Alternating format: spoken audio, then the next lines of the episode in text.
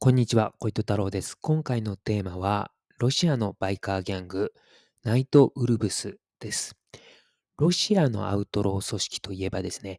えー、ロシアマフィアとかね、えー、イメージされるかなと思うんですけども、あの、バイカーギャングも、えー、活動していまして、あの、有名なのがですね、ナイトウルブスという、えー、組織に、えー、バイカーギャングになります。で、夜の狼っていうね、えー、意味ですね。で、ナイトウルブスっていうのは、これ英語読みで、ロシア語では多分、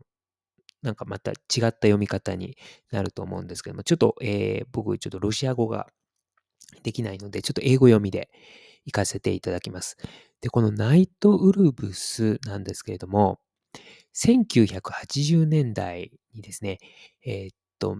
メタルヘッズですとか、あの音楽ですね。音楽のメタルの好きな人たち。あとはバイカーたちのこう、ゆるい集まりとして、だから音楽とね、バイク好きな人の集まりですから、まあ、本当ちょっとゆるい感じの集まりだったのかなと思うんですけど、そういった集まりとしてナイトウルブスが、えー、結成されました。1980年代なので、いわゆるまだソ連と呼ばれていた社会主義の時代ですね。その頃に、えー、結成された、えー、組織です。で、そういった、えー、音楽とね、バイカーの集まりだったので、初めはですね、こう、反体制派というか、えー、まあそういったあの感じの、えー、グループでした。ところがですね、徐々にですね、こう愛国主義的なこう組織になっていって、もう今はですね、かなりもう愛国主義的な、えー、バイカークラブっていう感じになってます。で、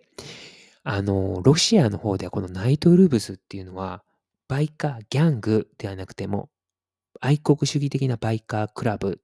愛国主義的組織みたいな感じでかなり位置づけられていて、あの、プーチン大統領とも、えー、仲の良いバイカークラブとして知られています。あの、ネットとか見ると、プーチン大統領とこうね、なんかこう仲良くしている写真、えー、このバイカークラブのメンバーたちがですね、仲良くしている写真っていうのが出てですね、まあ、プーチン大統領もこのナイトウルブスっていうのをこううまく使ってると。で、ナイトウルブスの方もプーチン大統領のこう、権威を利用しているということで、まあ、かなりですね、あの、アウトロー組織って言っても、あの、ロシアの政権のバックアップを受けてんだろうな、みたいな、えー、形の組織になります。で、このナイトウルブスなんですけれども、2019年時点でですね、構成員数は約5000人。で、2016年時点ではですね、支部、チャプターですね、えー、それがですね、51支部ありました。で、えー、セルビアとか、そういった国外にも、ロシア国外にもですね、支部があってですね、まあ、広域に活動していて、まあ、人数も結構多いかなっていうふうに思います。ただ、5000人を51で割ると、約98人になるんですよ。つまり、1支部98人なんですね。あの、単純に割り算すると、かなり大所帯というか、あの、多いですよね。で、バイカーギャング業界ではですね、1支部24人までっていう、まあ、あの、こう、っていうふうに言われてるんですよ。あの、特にそうしなきゃいけないっていうのはないんですけど、まあ、大体24人に、えー、抑えましょうみたいな感じの、こう、あるんですね。そういった業界内の。なので、その24人から優にね、上回ってる、もう、てるので、ちょっとそこはどうなってるのかなと思うんですけど、まあ、そういった、もともとね、アメリカ合衆国のヘルズエンジェルスとかからこう始まったこうルールとかは、俺たちはもう無視していくぞみたいな感じで、え、ナイトウルブスの方はやってるのか、ちょっとそこはわからないんですけど、まあちょっとまあ、ただ言えるのは5000人で51支部なので、まあ、結構大きい組織だなっていうことが言えます。で、このナイトウルーブスを率いるのがですね、アレクサンダー・ザルドスタノフという人です。で、この方はですね、外科医、あの、手術する外科医ですね。外科医というあだ名がついてまして、もともとですね、この方、歯科医の研修をしていたことがある人なので、まあ、そこから外科医というのが来てるのかなというふうに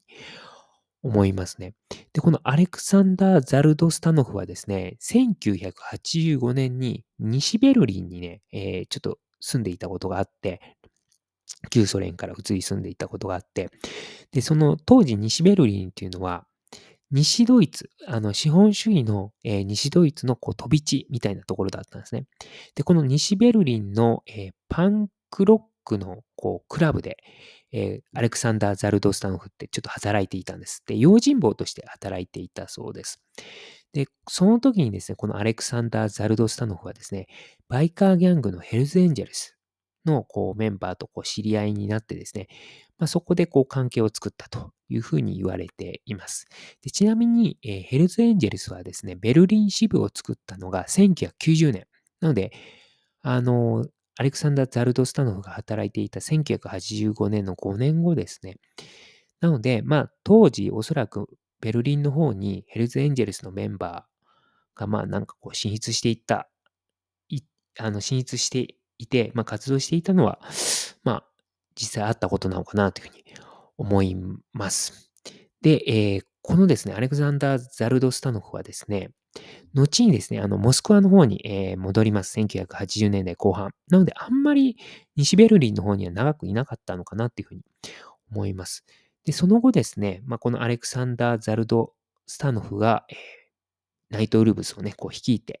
いくんですけれども、このアレクサンダー・ザルドスタノフは1999年にですね、こうバイクで怪我をしてしまったんですね。で、それ以降ちょっとこう、精神的にこう変化があったというふうに言われていまして、まあ、それ以降ですね、こう、正教徒ですね。あの、ロシアのですね、あの、宗教っていうのは正教徒、キリスト教の正教徒なんですけども、えー、それにこう、宗教にこう、ハマっていってですね、ままた、あと組織時代もこう愛国主義的な組織になっていったということなので、まあ、だいぶ、えー、組織が変わっていったということですね。まあ、当初はですね、こう、メタルヘッズとバイカー付きの緩い集まりだった、まあ、サークルみたいなもんですよね。まあ、それからなんかこう、右翼的な、まあ、組織に変わっていったということなので、まあ、かなり変貌を遂げていったのかなというふうに思います。で、えー、2004年にですね、モスクワに、えー、仮の支部が作られるんですね。で、その仮の支部っていうのは、ヘルズエンジェルスです。ヘルズエンジェルスが2004年に仮の支部を作るんです、モスクワに。これはロシアの方からすると、あ、アメリカ合衆国系のアウトロー組織がモスクワに進出してきたなということですよね。でその際にですね、ヘルズエンジェルスは、このナイトウルブスの一派をこう吸収する形で、えー、モスクワにこう仮支部を作ったんですね。なので、このナイトウルブスにしてみればですね、この2004年のモスクワにヘルズエンジェルスが仮支部作ったっていうのは結構脅威というか、まあこれ以上ちょっとアメリカ合衆国系のアウトロー組織のこう進出を許してはいかんというような危機感になったんじゃないのかなと思います。で、それを背景にして、よりこうナイトウルブスはですね、こう愛国主義的な動き、まあそういった方向にこう強めていったのかなというふうに思います。で、あとこのナイトウルブスはですね、あの、いわゆるビジネス面の方にも結構こう盛んにやってまして、で、ナイトウルブスの方で、えー、何かこうビジネスをやるっていうのではなくて、もう一つこう組織を作ったんですね。その組織っていうのがいわゆるもう会社ですね。ちゃんとしたこう民間の会社を作ってですね。で、その名前がですね、ウルフホールディングスという会社になります。で、そのウルフホールディングホールディングスの3階にですね、こうナイトクラブだとか、入れ墨ですね。入れ墨のお店だとかの事業をやる会社をがあると。ウルフホールディングウルフホーディウルフホールディングスが親会社とあって、親会社としてあって、その傘下にこう、ナイトクラブのお店だとか、そういうのがあるということですね。なので、まあ、ウルフホールディングスがこう、まとめてるということですね。で、ウルフホールディングス自体はですね、警備会社、警備の、え、会社とかですね、あと特殊訓練の、え、事業をしています。で、特殊訓練のは、あの、提供する事業ですね。あの、ロシアの武術とかを教えたりする会社ですね。えー、こういったのを、えー、やっています。なので、まあ、かなり、えー、資金獲得活動に対してもですね、まあ、かなり貪欲なところかなっていうふうに思います。はい。っていうのも、ウルフホーディホールディングスっていうのはもうなんか一つのこう組織みたいな、あ、一つの会社っていうか、まあこう、会社ですよね。なんかもう大企業みたいな感じになってるので、僕もですね、ナイトウルブスってあくまでもこう、バイカーギャングっていう感じのイメージでしかなかったんですけど、ちゃんとそういう別で、ウルフホールディングスっていうすごいかっちりした会社組織っていうのを作ってるのはなんか、なかなかこう、すごいなというか、まあ、ただこれもですね、やっぱりこう、ロシアの政権とこう、蜜月関係にあるっていうのも大きいのかなというふうに思います。まあ、あの、ヘルズエンジェルスとかですね、えー、バンディドスとか、アウトローズとか、まあ、オーストラリアのコマンチェロズとかっていうのは、今、まあ、かなりね、警察組織の締め付けが厳しいので、まあ、そういったですね、ヘルズエンジェルスの、えー、会社とかですね、大々的な会社っていうのは、まあ、作れないと思うんですよ。まあ、やれたとしても、いわゆるこう、もう隠して隠しての、いわゆるフロント企業ですよね。そういった形でしか作れないと思うので、こう、大々的にこう、作れるっていうのは、やっぱりロシアの、まあ、特有の事情、環境があるの、あるのかなというふうに思いました。で、このナイトウルブスなんですけれども、えー、昨今のですね、まあ、特にですね、2014年のロシアの、えー、クリミア併合がありました。で、なんか特殊作戦のような形で、まあ、奇襲のような形で、こう、ロシアがですね、クリミアを併合したんですけども、その時もですね、ナイトウルブスは参加していて、あの、ロシア軍をアシストしたということです。で、まあ、それでですね、アメリカ合衆国の財務省の方はですね、もうナイトウルブスはいかんということで、ブラックリストに登録したということで、まあ、えー、外国、まあ、アメリカ合衆国とかからすればですね、もうナイトウルブスっていうのは、あの、ブラックリストだということになっています。はい。ということで、えー、今回は、ロシアの、えー、バイカーギャング、ナイトウルブスについて話しました。ありがとうございました。